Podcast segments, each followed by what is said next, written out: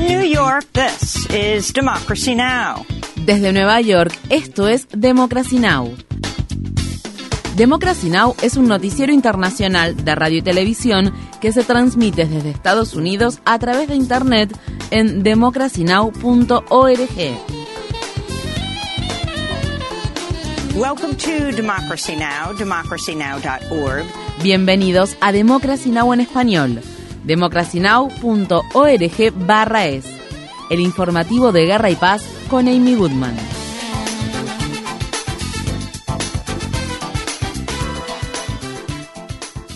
Las elecciones presidenciales de Brasil se encaminan a una segunda vuelta. En la primera vuelta del domingo, el expresidente brasileño Luis Ignacio Lula da Silva, líder del izquierdista Partido de los Trabajadores, obtuvo el 48% de los votos y superó al ultraderechista y actual presidente de Brasil, Jair Bolsonaro, quien obtuvo el 43% de los votos. El resultado de los comicios fue más ajustado de lo que muchas encuestas habían pronosticado y los candidatos respaldados por Bolsonaro también tuvieron un buen desempeño en otras contiendas electorales. Lula habló frente a sus partidarios el domingo por la noche.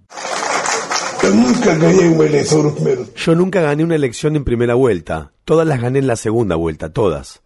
Lo importante de la segunda vuelta es que tenemos la oportunidad de madurar lo que propondremos para la sociedad, construir una red de alianzas y partidarios antes de ganar y mostrar a la gente lo que sucederá ¿Y quién será el ganador?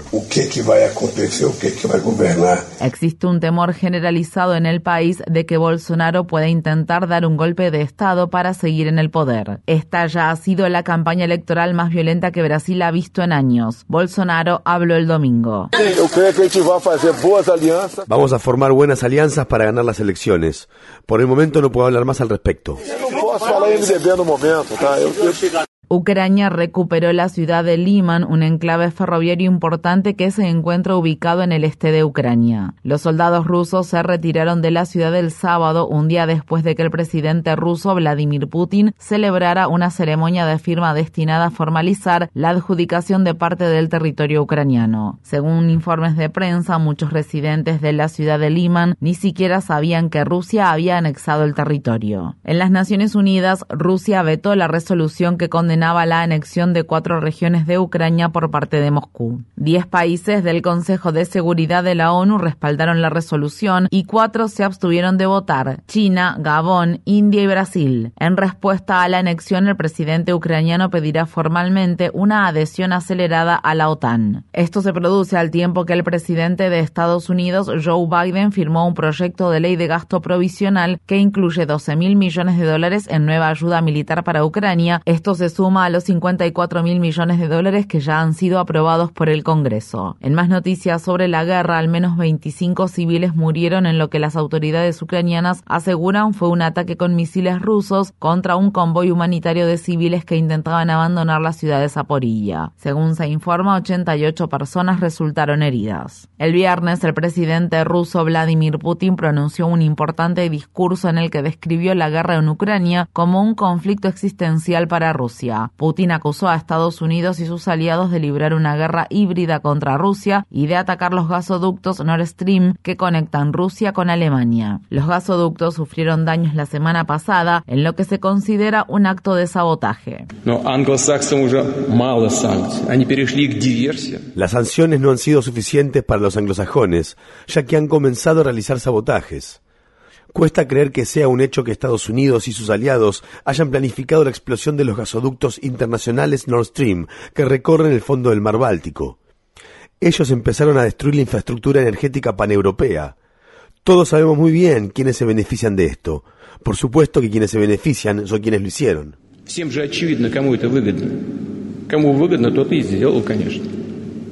Estados Unidos ha negado cualquier participación en el ataque al gasoducto, pero el viernes el secretario de Estado Tony Blinken reconoció que el acontecimiento representa una tremenda oportunidad para Estados Unidos.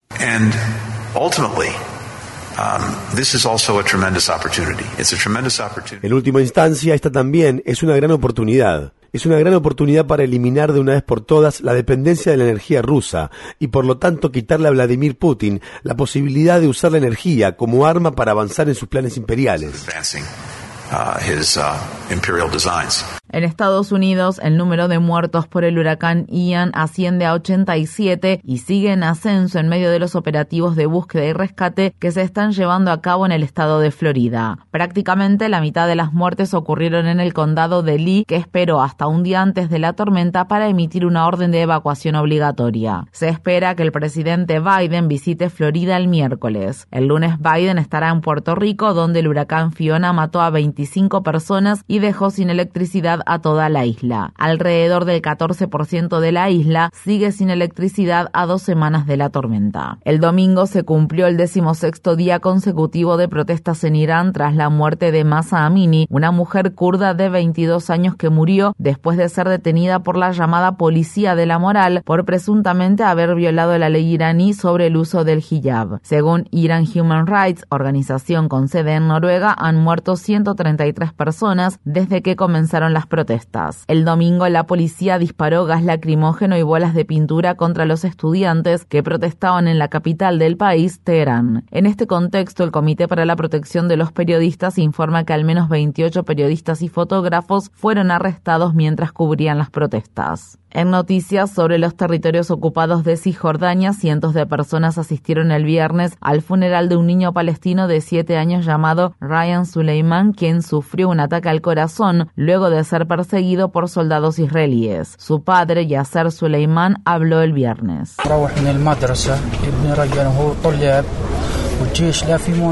Mi hijo regresaba caminando de la escuela con otros escolares. Los militares estaban en la zona, pero no hubo enfrentamientos. Los militares persiguieron a los escolares hasta que llegaron a mi casa.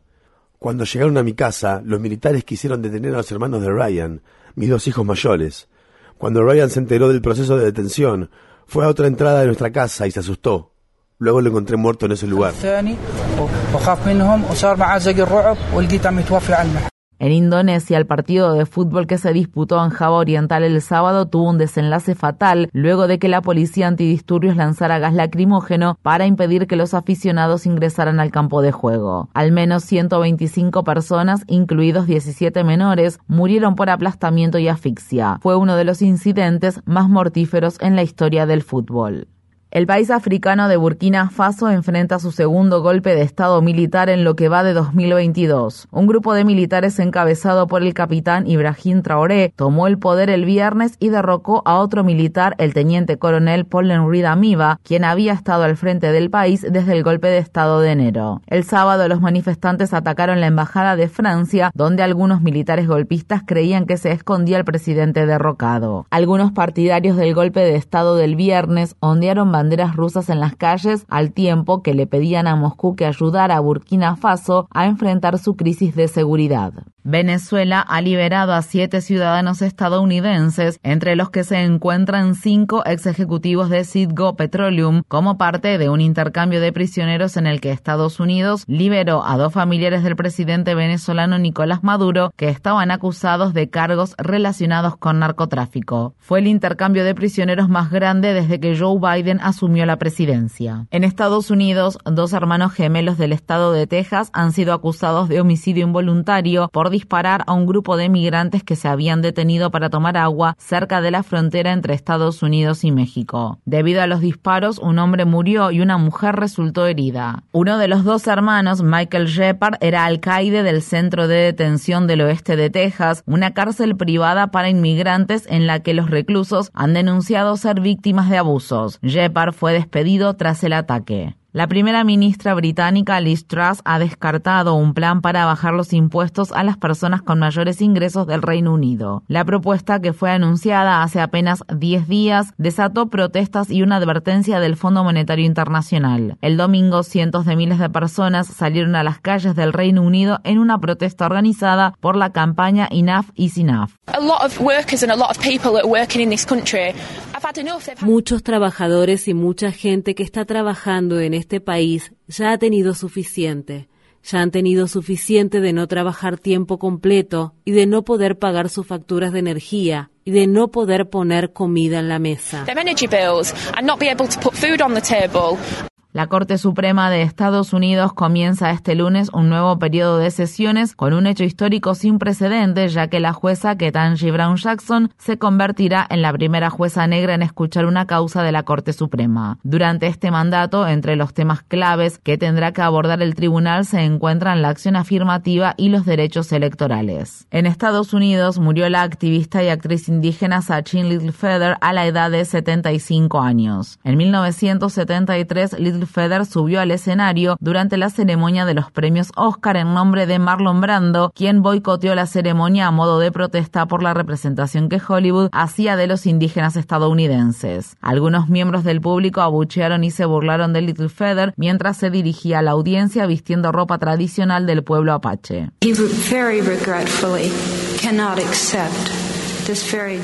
Marlon Brando lamentablemente no puede aceptar este premio tan generoso y el motivo por el que no puede hacerlo es por el trato que actualmente reciben los indígenas estadounidenses por parte de la industria cinematográfica, disculpen, y de la televisión en las reposiciones de películas, así como por los recientes acontecimientos ocurridos en Wounded Knee. Según se informó, el actor John Wayne intentó expulsar a Little Feather del escenario, pero seis guardias de seguridad lo detuvieron. Clint Eastwood se burló de Little Feather más tarde durante la ceremonia. Sachin Little Feather murió el domingo. En agosto, el Museo de la Academia de Cine finalmente emitió un pedido de disculpas por el maltrato que Little Feather sufrió hace casi 50 años. Infórmate bien visita nuestra página web democracynow.org/es. Síguenos por las redes sociales de Facebook, Twitter, YouTube y SoundCloud por Democracy Now! es.